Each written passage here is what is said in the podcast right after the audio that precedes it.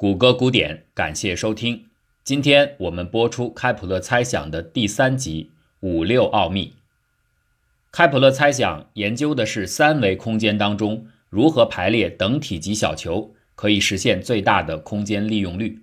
正如前面提到的，数学家会把这个问题一般化为在无限大的空间当中放置无限多个球，通过计算球体总体积占整个空间体积的极限来给出解答。这个问题的二维形式是在平面上堆放等面积的圆，这一点可以通过在一个桌子上摆放多枚硬币来模拟。实验者很快就会发现，即便桌上的硬币一开始处在无序的状态，只要用力挤压这些硬币，通过外力促使它们提高空间占用，硬币就会自发地形成六边形网格的排布模式。真实的数学解也是如此。六边网格排列下的硬币占整个平面的比例大约是百分之九十点七，是所有可能的平面填充方案中最高的。与之对应，还有一种规则的排布方案是正方形格子分布，也就是让硬币横纵排列成整齐的行和列。这种情形的空间占用率不到百分之七十九，较前者要低得多。大家可以自行尝试计算一下。除了紧凑规则的排布，平面上还可以有随机的摆放硬币的模式。显然，在直觉上来说，混乱的排列应该不如规则排列更有效。但是要确认占用率目前最高的六边形规则分布刚好是所有可能性当中最有效率的排列，是需要严格的数学证明的。完成这个看似简单的证明丝毫不容易。实际上，直到一九四零年，这一点才获得了被数学界普遍承认的证明。开普勒猜想的三维形式更加复杂，在空间当中码放相等大小的球体，而对此，世界各地的水果商贩们早就用自己的实际行动给出了他们的解答。他们在自己的店铺或者货柜当中，用最有效率的方式。堆放西瓜、苹果、橘子之类的接近球形的水果，摆放方式走遍世界各地都基本一致。这些人并没有采用最简单的立体方格式排布，就是让各个球体的中心保持成一个正方体的山格，因为如果这么做的话，空间效率只有区区的百分之五十二。商人们的做法是在最下面一层让水果排列成行。每一行和相邻的行相错半个球的位置，形成最底层的六边形网格的排列。那在上面的第二层呢？最容易想到的就是直接克隆第一层，向上平移以后叠放在第一层的正上方。这种处理的空间利用率只有百分之六十点五，有的时候啊，这甚至不如随机的把球丢到箱子里来的效率更高。多次实验曾经证明。完全随机的球体堆放就可以做到百分之五十五到百分之六十的空间占用。如果进一步通过摇晃、挤压来密实填充的效果，可能提升至百分之六十四。所以在第二层当中，合理的叠加方案要充分的嵌入和利用第一层产生的缝隙，每三个临接球体形成的顶部的小坑要利用起来，把球间隔一个放一个在这样的小坑当中。这就会让整体空间占用效率达到更优化的百分之七十四点零五。这种堆放模式被称作六边形紧致排布，简称为 HCP。它是所有的三维空间等体积球体堆放的最佳方案。这个结论很符合直觉，对吧？不仅是商贩，你我提出开普勒猜想的开普勒本人哈里奥特都这么认为。可是，它的严格证明同样要花费三百八十七年之后才告完成。更有趣的是，有一些水果商贩在摆放球形果子时，会采用另外一种码堆儿的方式。在最下面，他们不是使用六边形网格，而是代之以正方形网格，就是像操场排队那样对齐的行和列。接着，在摆放上面的第二层时，同样也尽量的利用起下层球体之间的小坑来节约空间，只不过这个时候由于下面是方格结构，每个小窝将会出现在四个相邻球体的顶部，而不是 HCP 方式的三个球体的顶部。这样子一层层摞起来，形成的这种堆放模式被称作面心立方体排布，简称 FCC。刚才不是已经给出结论了吗？HCP 排布是利用空间最优的方法。那照这么来说，FCC 应该次于 HCP。如果你这么预测，就错了。HCP 排布的确效率是最高的，但是它不是唯一的最优解。1883年，晶体结构研究学者威廉·巴罗就已经提出，有两种模式都可以达到相同的最大空间利用率：FCC 模式和 HCP 模式，它们都能做到百分之七十四点零五的空间占用。这种相同并不是巧合，FCC 和 HCP 其实是等价的，是同一种堆放方式。乍听起来这一点有点不可思议，不过如果能够用三维软件把这二者都绘制出来，这个结论就变得显而易见。将按照 FCC 模式建立起来的一个球堆，如果斜着切开，你就会发现，从倾斜的平面来看，这个球堆又符合 HCP 的堆放规则。所以这二者实际上是同一个解的不同表达。令人称奇的是，这个认知巴罗并非首创者，早在开普勒猜想提出的那个时候，开普勒本人就已经正确地指出了这个事实。到这儿，奇妙的事情还没有结束。二十四年之后，巴罗和自己的同事威廉波普再次做出了惊人的发现。他们在一九零七年的化学社群杂志上发表的论文指出。能够做到百分之七十四点零五这个最大空间利用率的三维小球堆的堆积模式，可不只是 FCC 和 HCP 两种，而是有无穷多种。这怎么可能呢？然而，只要认真的考察所谓的最优三维球堆的结构，这个结论也很容易理解。我们这里从 HCP 模式出发来解释这个现象，在最底层第一层，把小球铺装成六边形紧致排布。就是让每一个球的周围紧密地包围着六个小球。这个时候，如果把所有的球心都连接起来，从正上方看下去，会呈现出一个正三角形组成的网格。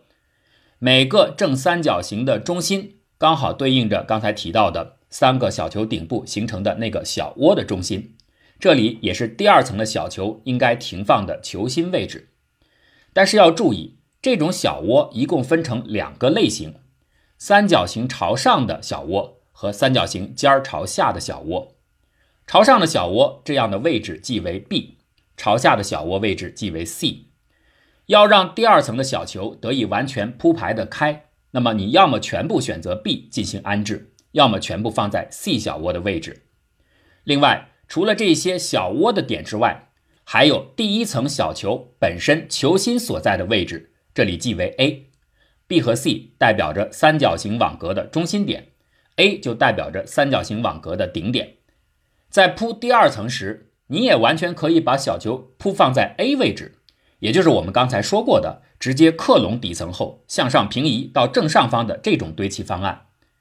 尽管直接在第二层就这么处理，球堆的堆放效率是很低的，但是如果是间隔了一层，到了第三层之后，中间因为有第二层的网格处在 B 位置或者 C 的小窝位置，有了这样的小窝网格的平移，那么第三层的 A 位相对于第二层的 B 位或者 C 位来说，它是处在了第二层的相对的小窝位置，这就可以保证球堆能够再次嵌入到小窝当中，节省空间。故此，这可以作为最佳方案的选择。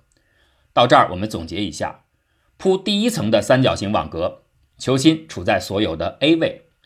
第二层为了形成小窝之间的错位，可以选择 B 位或者 C 位，但不能选择 A 位。如果选择了 B，那么第三层可以选择 C 或者 A。如果在第二层选择了 C 位，那么第三层可以选择 B 或者 A。总之，对每一个当前层来说，下面的一层只要不是重复的克隆，其余的两个位置选项都可以满足要求。那么这样。A、B、C 三个位置相互的组合可以产生无尽的变化，HCP 和 FCC 方案只不过是其中的两个特例而已。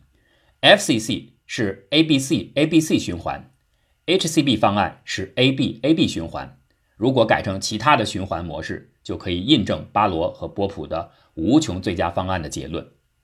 这些无穷的方案变化。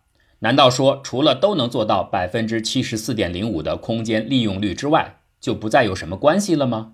不是的，它们最本质的共同特征是在三维空间当中，每一个球都被周围十二个相邻的小球紧贴着。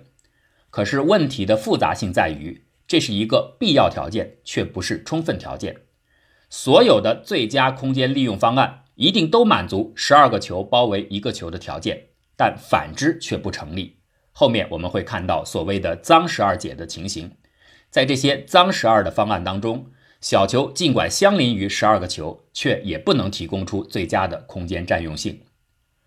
开普勒猜想最初出现在开普勒一六一一年所写的一本小册子《六角星雪花》一书当中。雪花和小球有啥关系呢？这个关系还挺深刻的。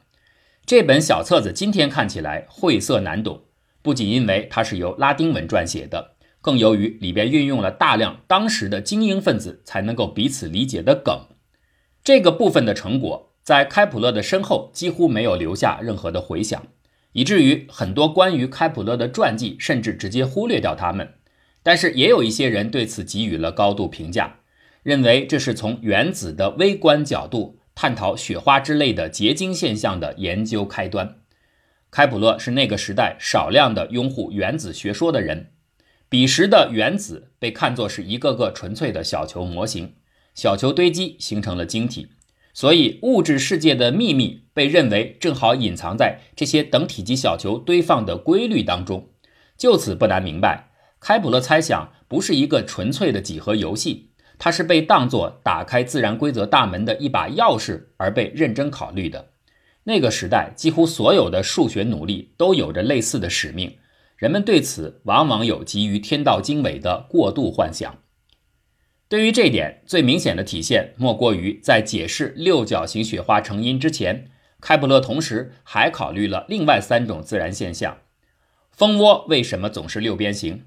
石榴籽儿为什么是近似的十二面体？以及花瓣为什么大多是五个瓣？开普勒用纯粹数字或几何的设定，试图陈述它们背后的规则。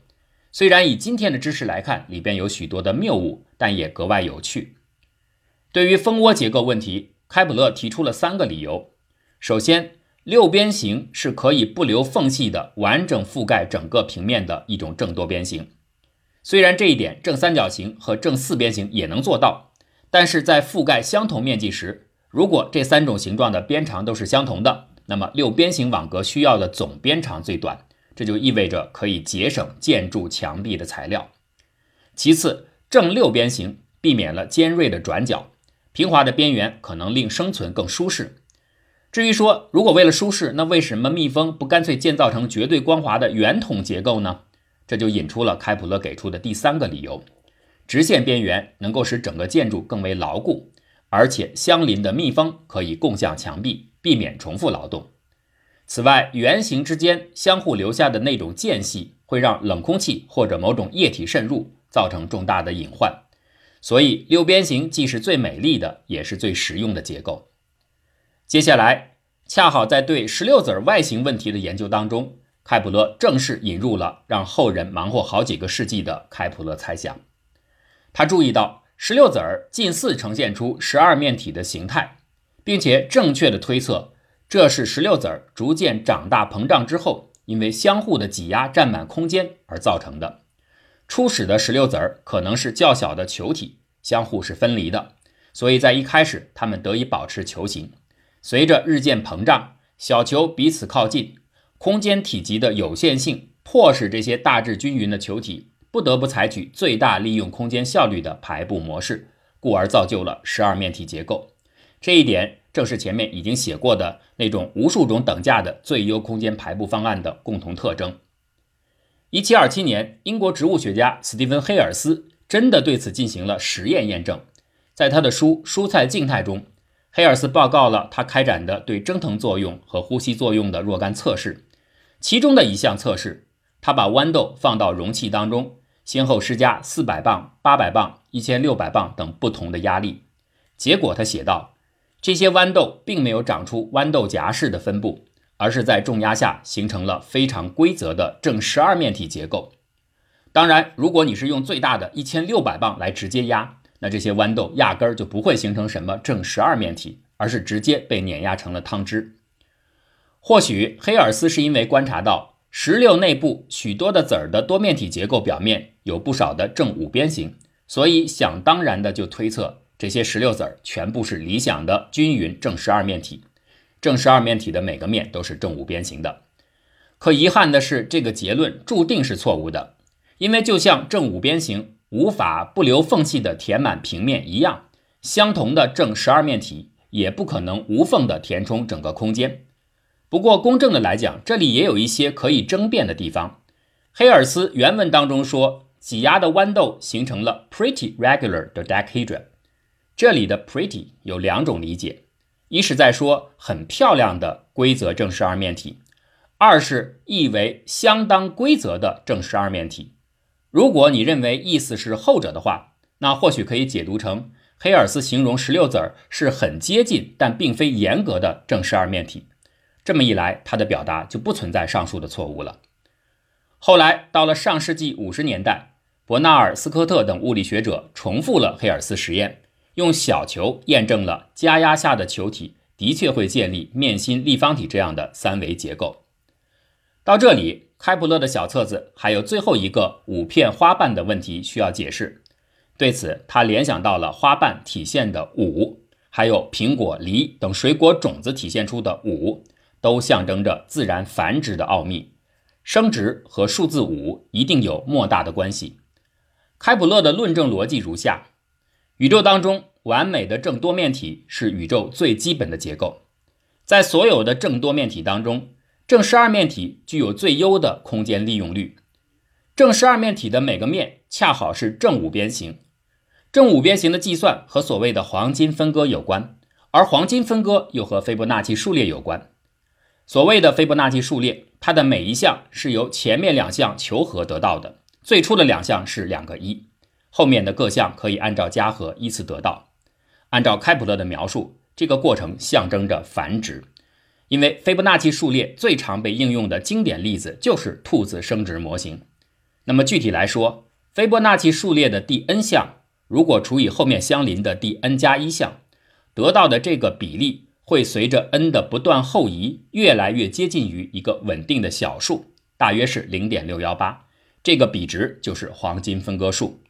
而在正五边形当中，一条对角线被另外一条对角线切割开的两个线段的比例也是黄金分割。所以，黄金分割的做出和正五边形的画出有直接关系。于是，黄金分割、数字五还有升值就这样被联系到了一起，而花瓣的数量。正好预示着这种基本的自然奥秘。